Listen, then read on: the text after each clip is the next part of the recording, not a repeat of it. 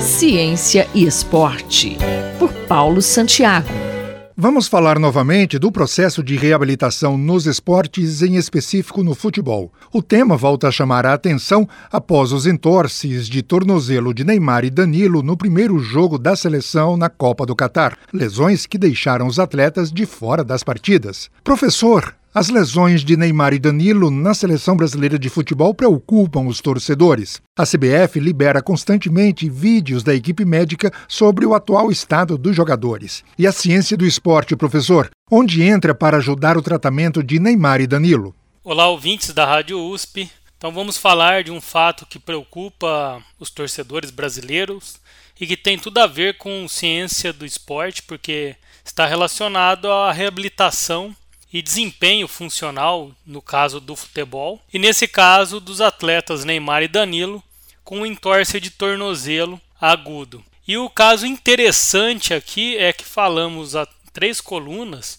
sobre as lesões nas musculaturas isquiotibiais, né, na musculatura posterior da coxa. E nesse caso aqui, a lesão aguda do tornozelo com entorse, ela é a principal lesão que acontece nos jogadores de futebol, que afasta a maioria dos jogadores, mas felizmente que não deixa muito tempo longe. O tratamento feito é o mesmo da lesão da musculatura isquiotibial, porém com algumas diferenças porque agride muito mais a parte óssea e ligamentar. Para essa coluna, eu consultei o aluno de mestrado e fisioterapeuta Abel Gonçalves Chinaglia, do Programa de Reabilitação e Desempenho Funcional da Faculdade de Medicina da USP de Ribeirão Preto. E o Abel informou que os atletas nesse início eles recebem tratamento diferente porque são diferentes os tipos de lesões e o nível de edema.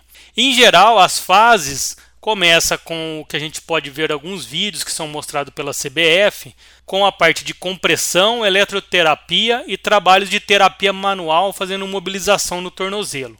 Numa segunda etapa, o atleta já vai para uma fase mais avançada, onde ele entra com corridas dentro da piscina, com água no nível da cintura dos jogadores, passando depois para trabalhos de propriocepção, de equilíbrio, bicicleta e fazendo o retorno ao campo. Esse tipo de tratamento a gente pode ver bem nos vídeos que a CBF colocou e tem o link aí disponível, onde no caso o Neymar está num mais agudo ainda, mas recuperando bem, e o Danilo já está numa fase mais avançada do tratamento, porque ele já fez bicicleta e retornou ao campo. Então, o tratamento ele continua sendo basicamente na ideia do fisioterapeuta, bem tradicional, porque a CBF, né, os médicos e principalmente os fisioterapeutas têm que atuar muito nessa parte de tratamentos que não são tão conservadores, né, mais com gelo, gelos compressão junto com equipamentos que fazem compressão em gelo, mas a questão é aqui que não pode entrar com medicamentos muito pesado, né, e do tipo de medicamento que possa causar doping no jogador e aí tirar ele da Copa por uma questão de doping e não pela questão da lesão. Então o tratamento é tradicional? Sim, o tratamento ele é bem conservador e bem tradicional. Tem muita tecnologia, principalmente pode ser utilizado luzes, né, que são a LED terapia. É, o sistema de gelo, como eu disse, é um sistema que faz compressão junto. Em alguns casos até existe a movimentação. Tudo isso para tentar diminuir o edema, aumentar a vascularização no local e tentar fazer com que o jogador já faça movimentos mais naturais.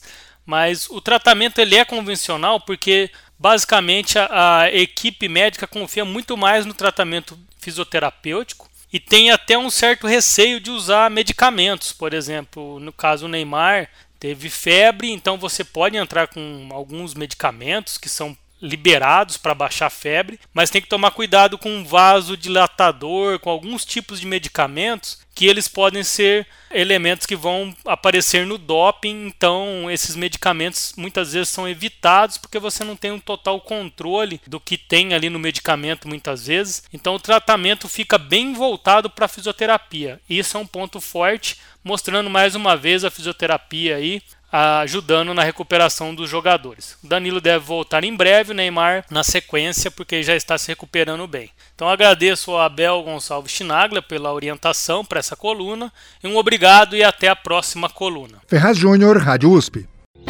Ciência e Esporte, por Paulo Santiago.